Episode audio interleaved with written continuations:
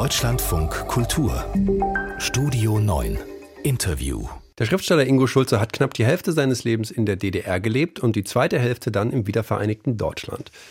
Er ist auf seinen Lesungen viel rumgekommen und dann mit Anfang 60 hat er was Neues gemacht. Er ist in den Westen gegangen, ein halbes Jahr. Ruhrpott, Mülheim an der Ruhr. Das ist die Einladung einer Stiftung, um mal rauszukommen, mal den Kopf frei zu kriegen. Das Ziel ist es gewesen, an einem neuen Roman zu arbeiten. Das hat nicht geklappt. Dafür ist ein ganz anderes Buch entstanden. Zu Gast im Westen heißt es Aufzeichnungen aus dem Ruhrgebiet. Ingo Schulze ist jetzt bei uns. Guten Abend. Guten Abend.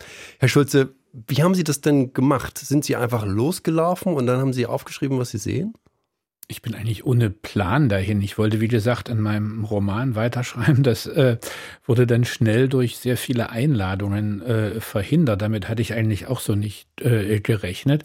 Und das ist natürlich, wenn man dann für sechs Monate irgendwo ist, das ist schon anders als äh, ein Tourist sein. Ja, ich bin seit 93 in Berlin, da auch zwischen Neukölln und Charlottenburg und so, also vielfach umgezogen. Aber das ist nochmal was anderes, so in Westdeutschland äh, zu sein. Und einerseits kannte ich die Region von, von vielen Lesungen, wusste also, wie auch so der Menschenschlag ist, dass das nicht schwer ist, da ins äh, Gespräch zu kommen. Und dann gibt es schon auch gewisse Analogien, also so dieser, dieser Arbeiterkultur, das Ende der Kohle, das äh, ja auch so eine Deindustrialisierung, was man ja nun auch vom Osten kennt, nur dass das dort alles noch viel schneller gegangen ist als ähm, im Ruhrgebiet.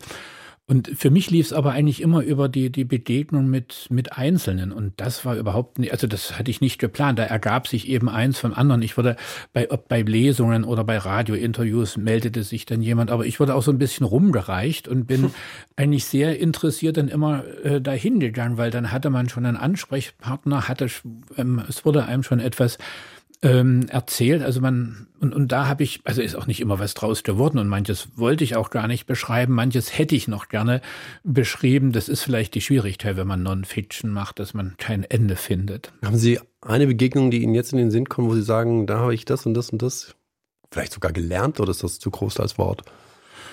Naja, das gibt viele äh, Punkte, wo man, ich habe, glaube ich, sehr viel gelernt. Also ich war, ähm, äh, also besonders berührt hat mich der Besuch von zwei Grundschulen, die eine in, in Duisburg-Marxloh, die andere in, in Mülheim, wo äh, beides äh, eben mit Kindern, die, also in, in Marxloh noch sehr viel mehr, wo, wo also kaum noch jemand äh, Deutsch spricht, die dann eben sehr viel mit Musik äh, versuchen äh, und, und den, den Kindern Strukturen beibringen und wo man merkt, das ist nicht so einfach, äh, lesen und schreiben zu lernen. Da braucht es Vorstufen, Vorbildungen, die wir als quasi natürlich empfinden, was aber Quatsch ist. Auch äh, dieses, dieses, diese frühkindliche Bildung ist auch etwas, was eine Bildung ist.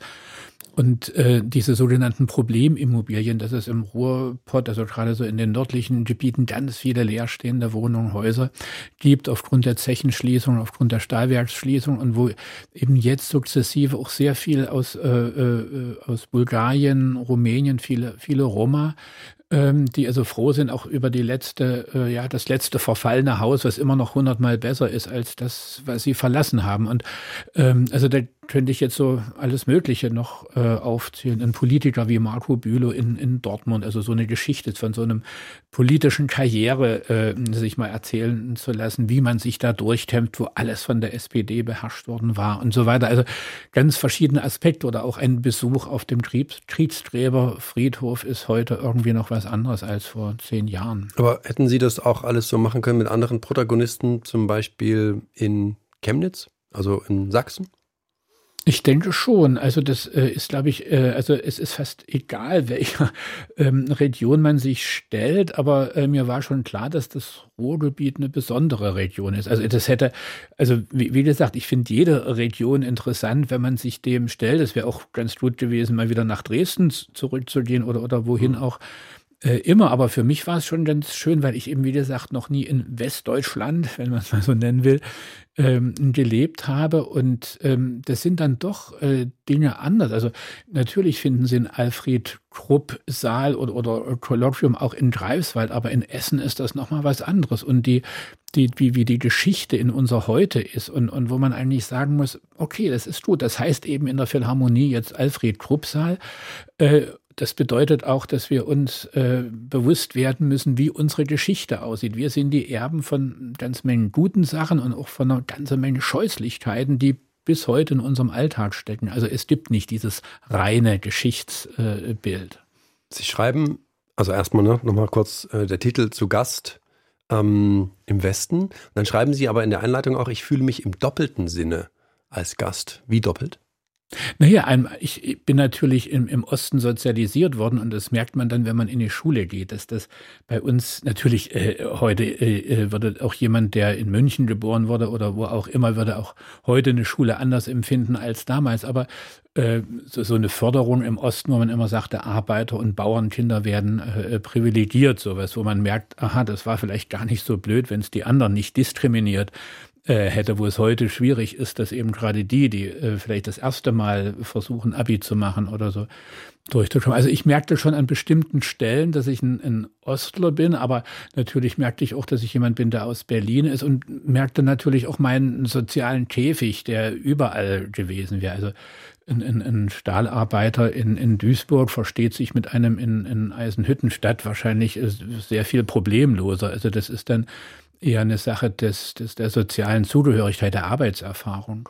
Noch eine Frage im eigenen Sinne, Herr Schulze. Es gibt ein Kapitel, das heißt Persönlichkeitsspaltung in Erwartung einer Radiosendung. Studio 9 ab 12.05 Uhr am Schreibtisch.